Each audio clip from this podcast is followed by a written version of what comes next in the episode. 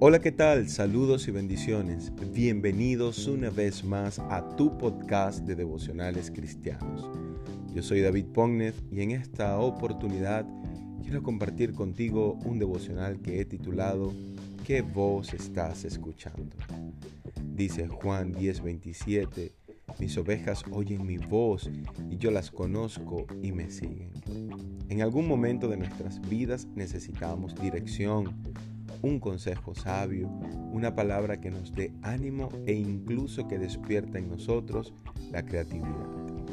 Pero lamentablemente no todas las voces te conducen a eso tan especial. Hay voces que intentan desviarte y destruirte. La única voz que puede llenar tu corazón de bendiciones es la de Dios. El texto de hoy nos dice que las ovejas son las que escuchan esa voz. ¿Eres tú una oveja del Señor? Quiero invitarte a que si eres una oveja, estés siempre atento a sus palabras. Esa voz te conduce por el camino correcto. Pero si estás escuchando otras voces y aún no eres oveja de ese pastor, te animo a que comiences a oír su voz. Esto lo podrás hacer arrepintiéndote de tus pecados y buscando de Dios a través de su palabra.